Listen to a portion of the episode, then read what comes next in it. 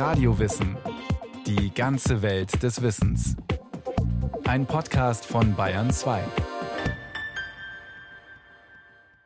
Die Menschen in der Weimarer Republik stehen vor einer ungewissen Zukunft. Nach dem Kaiserreich ringen Intellektuelle, Idealisten und Ideologen um eine neue, eine bessere Gesellschaft mit neuen Menschen. Wer sollen die sein? Wie sollen sie sein?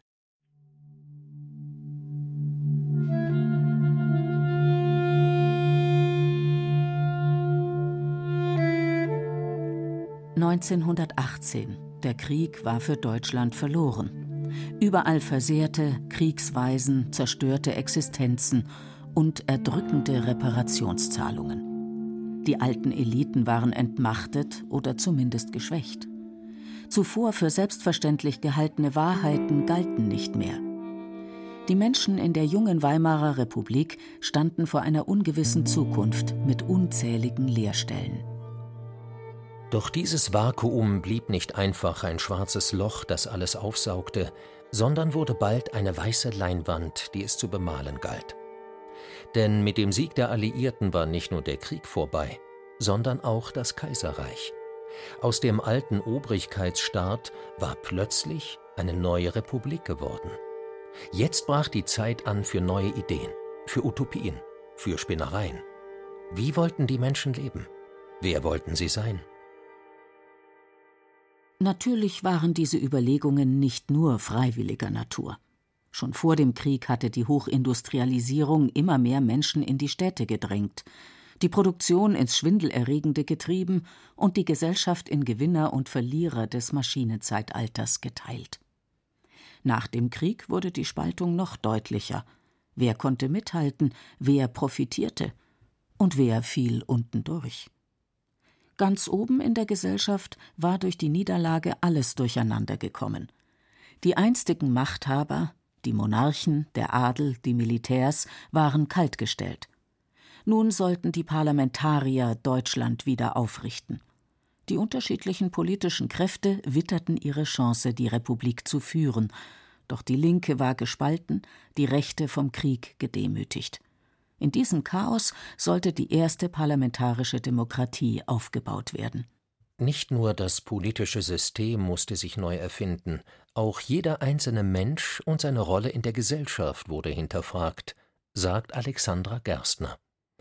In ihrer Dissertation hat sie die Diskussion über aristokratische Elitekonzepte während der Weimarer Republik untersucht. Man hatte das Gefühl, dass man beim Menschen selber, also beim Individuum anfangen müsste um sozusagen die Gesellschaft zu reformieren. Und das ist eigentlich so ein utopischer Zug, der viele Reformbewegungen inspiriert hat, die so um die Jahrhundertwende gestartet haben und dann sich eigentlich so durchgezogen haben, auch in den 20er und 30er Jahren. Natürlich dann mit Unterschieden.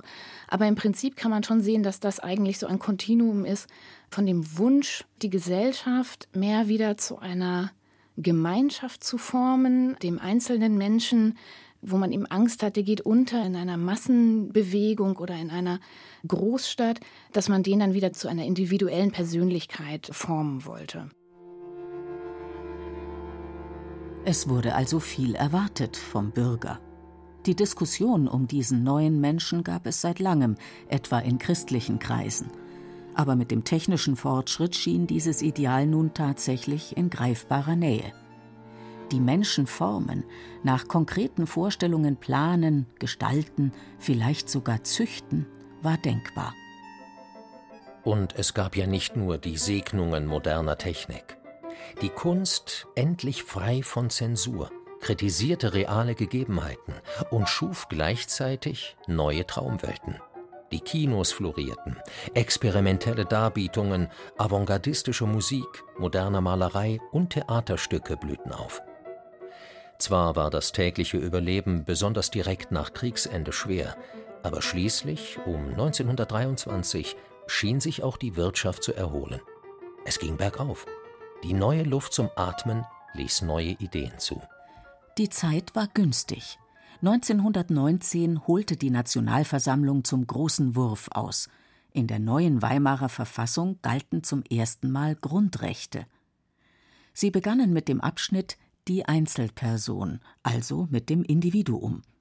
Jede und jeder Deutsche sollte vor dem Gesetz gleich sein, egal aus welcher gesellschaftlichen Schicht sie oder er stammte oder ob die Eltern verheiratet waren oder nicht. Ein höchst progressiver Ansatz für die Zeit, galten uneheliche Kinder doch noch immer als Tabu. Und mehr noch, auch die Meinungsfreiheit, das Briefgeheimnis, die Versammlungsfreiheit wurden in den Artikeln zugesichert. Aber die Verfassung war noch in eine andere Richtung fortschrittlich. Jörn Retterath vom Institut für Zeitgeschichte München. In der Weimarer Reichsverfassung gibt es nicht nur Grundrechte, sondern auch Grundpflichten, die dort festgehalten sind. Und das ist schon interessant, dass sozusagen man das Individuum auch in eine Pflicht gegenüber der Gemeinschaft, gegenüber dem Staat, gegenüber dem Volk, das den Staat bildet, hineinbezieht und dort zum Beispiel auferlegt, dass das Individuum die Pflicht habe, seine Arbeitskraft zu erhalten beispielsweise. Das ist ein Punkt, der in der Weimarer Reichsverfassung tatsächlich so festgelegt ist. Der Bürger sollte erwachsen werden, mündig, als neuer Mensch. Er sollte sich einbringen, ein aktiver Teil der Gesellschaft sein. Nur wie er sich einbringen sollte, war in der Weimarer Republik gar nicht so einfach zu fassen. Alexandra Gerstner? Der neue Mensch, das ist ja das Schöne, das kann man sich eigentlich sozusagen, je nachdem, was für eine Utopie von einer idealen neuen Welt man hat, ist dann auch der neue Mensch ein anderer. Ja? Also es ist sozusagen ein Gegenentwurf zu dem, was man an der aktuellen Gesellschaft kritisiert. Also da gibt es natürlich verschiedene Zielrichtungen. Also im Sozialismus ist der neue Mensch ein idealisierter Arbeiter oder Bauer, ein selbstständig denkender, handelnder, befreiter Mensch, der eben nicht mehr dem Joch des Kapitalismus unterworfen ist zum Beispiel. Die neue Sachlichkeit, wie sie in Kunst und Literatur existierte, war für viele auch Ziel im gesellschaftlichen Leben.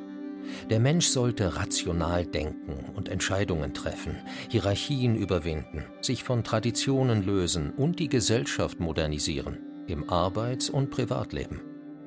Sogar das Wohnen wurde hinterfragt und neu gedacht. Wie können zum Beispiel Arbeitsabläufe in der Küche effizienter werden? Welche anderen Konstellationen des Zusammenlebens sind möglich? Wie können Grundrisse verändert werden, damit Häuser etwa kostengünstiger oder ästhetisch ansprechender werden? Wie entsteht eine attraktive Gartenstadt? Anders sahen das die Anhänger einer völkischen Anschauung. Sie wollten zwar ebenfalls ein neues Volk durch neue Bürger schaffen, allerdings sollten diesem Volk nur Menschen angehören, die ihrer Definition nach reinrassig waren. Nicht nur der Charakter war wichtig, sondern auch bestimmte körperliche Eigenschaften. Als später die Wirtschaftskrise den Pioniergeist dämpfen sollte, gewannen diese Ideale weiteren Zuspruch. Immer stärker wurde betont, dass sich der neue Mensch in eine feste Gemeinschaft formieren sollte, mit klaren Hierarchien und Zuschreibungen. Also das Gegenteil von dem, was die Sozialdemokraten wollten. Genauso unterschiedlich wie die Vorstellungen vom neuen Menschen waren, gingen folglich auch die Ideen darüber auseinander, wie die neue Gesellschaft aussehen sollte. Damit die realen Menschen diesen verschiedenen Idealen entsprechen konnten, wurde nachgeholfen. Im Prinzip ist ja der Gedanke gewesen, dass man erst den neuen Menschen schaffen muss und dann verändert sich mit dem neuen Menschen auch die Gesellschaft.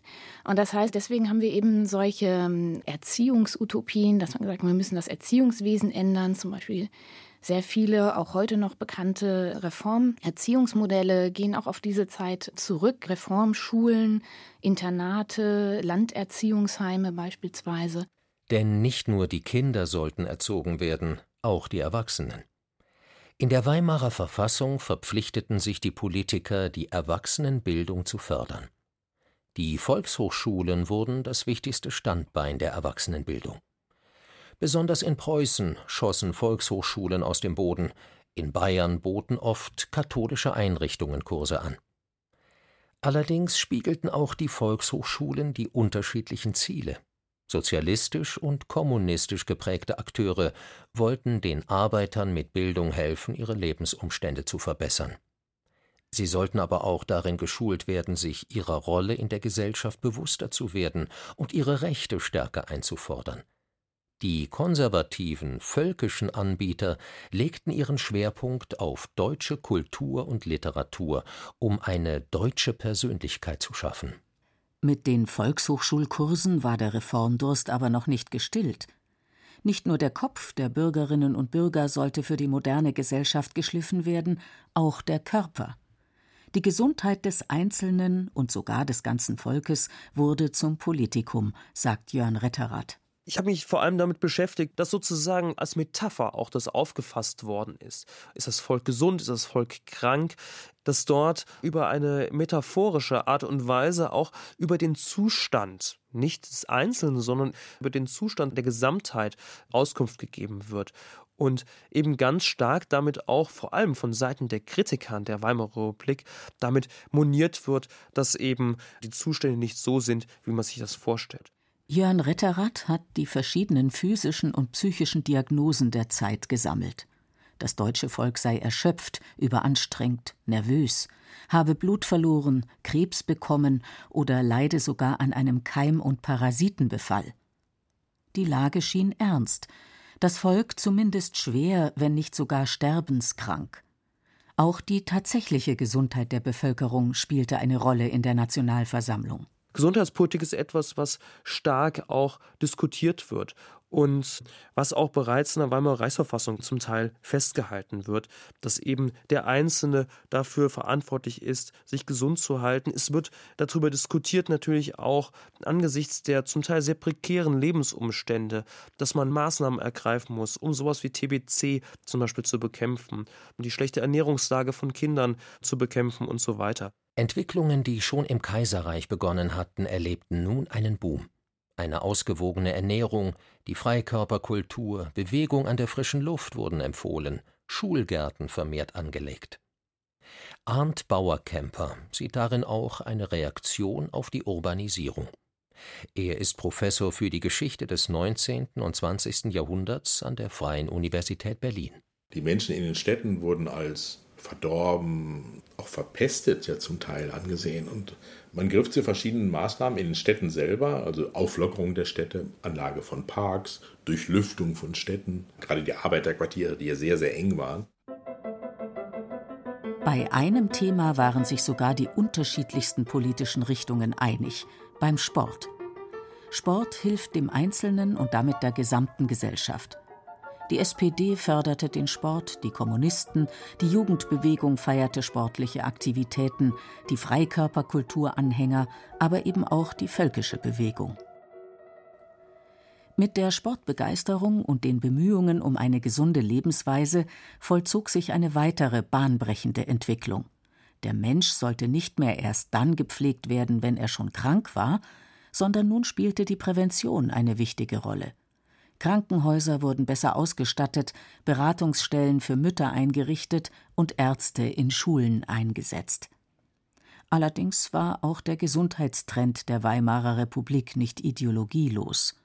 Arndt Bauerkemper spricht von Sozialhygienedebatten.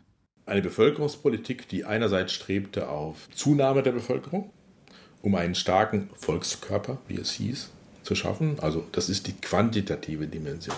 Die qualitative Dimension hob sehr stark ab auf gesunde Erbanlagen. Die Frage war nur, und da unterschieden sich ein bisschen die politischen Richtungen, die Sozialdemokraten argumentierten, dass die Erbanlagen sich verbessern würden durch eine verbesserte Umgebung des Menschen, also durch Sozialpolitik.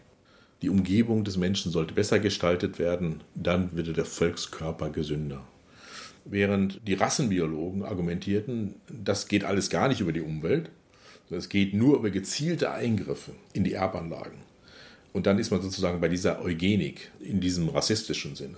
Das sind im Grunde zwei Maßnahmenbündel, die sozusagen diese rassistische Richtung vorschlug. Das erste ist die sogenannte positive Eugenik, also Förderung derjenigen, deren Erbanlagen man als positiv betrachtete. Und dann gab es die negative Eugenik, also Unterdrückung der Erbanlagen derjenigen, die man als negativ für den Volkskörper betrachtet.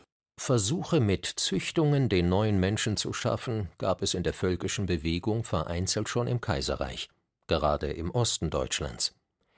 In ländlichen Siedlungen sollten arische oder besonders maskuline Männer mit Frauen zusammenwohnen und viele Kinder bekommen. Allerdings, es gab nur wenige Männer, die dazu bereit waren. Und noch weniger Frauen. In der Weimarer Republik lebten einige dieser Projekte dann doch noch auf. Die rassistischen Ideen waren den Anhängern dabei mitunter gar nicht recht bewusst. Stattdessen feierten sie den Verzicht auf Fleisch, Alkohol, Tabak oder Kleidung als gesunde Lebensweise. Zuweilen mag es auch eher Technikaffinität und Wissenschaftsbegeisterung gewesen sein und die Hoffnung, etwa Alkoholismus oder Krankheiten auszurotten. Später übernahmen die Nationalsozialisten diese Siedlungsideen und reduzierten sie auf die rassistische Ideologie.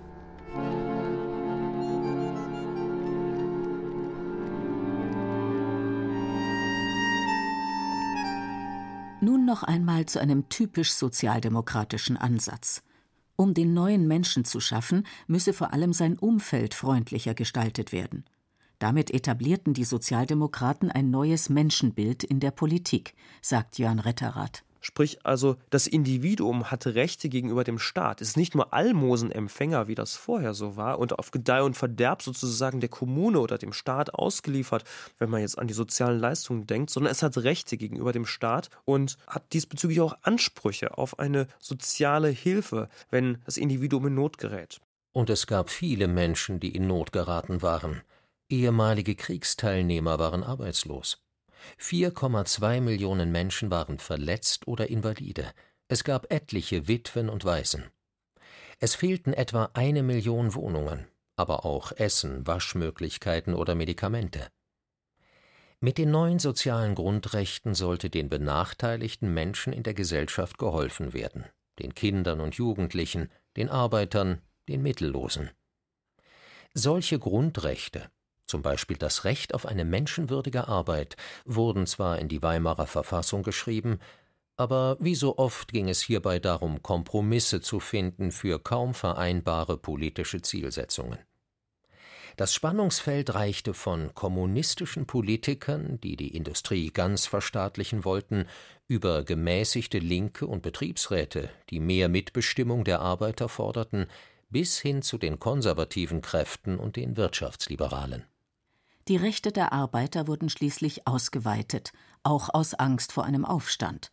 Die Arbeitszeiten wurden begrenzt, Arbeitsämter halfen bei der Vermittlung von Aufträgen und Lehrstellen.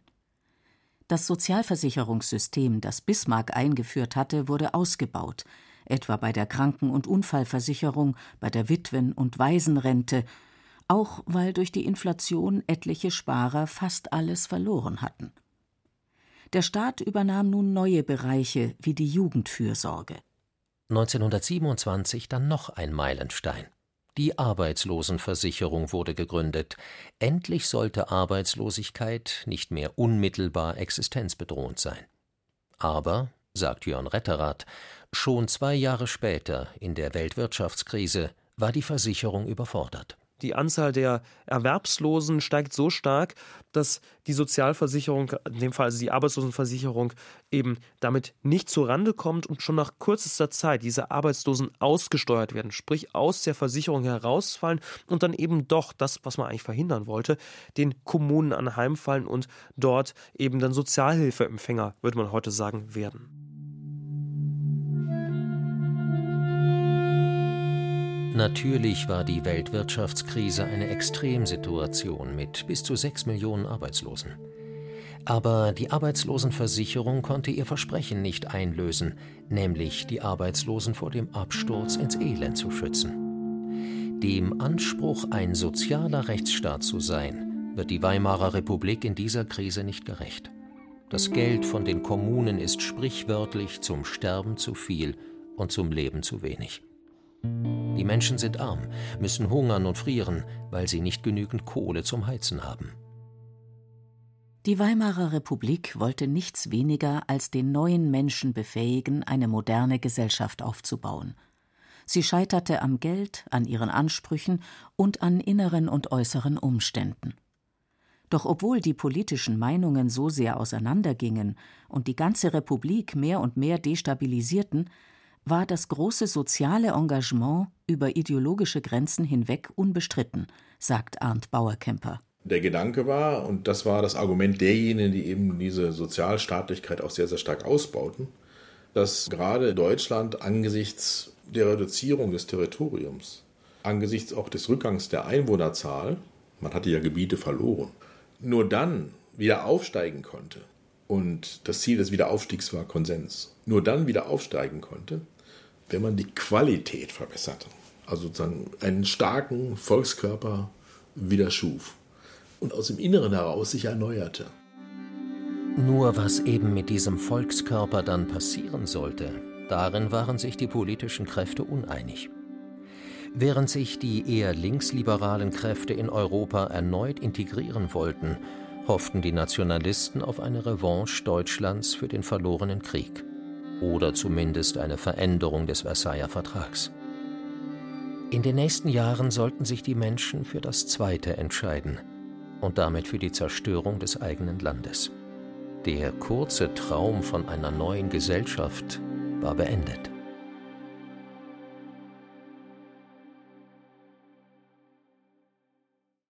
Weimar, die soziale Republik. Katharina Kühn erzählte von den unterschiedlichen Denkströmungen, die nach dem Untergang des Kaiserreichs um die Idee des neuen Menschen rangen. Es sprachen Beate Himmelstoß und Herbert Schäfer. Ton und Technik Christian Schimmöller. Regie Martin Trauner. Die Redaktion hatte Thomas Morawetz. Eine weitere Podcast-Folge von Radio Wissen.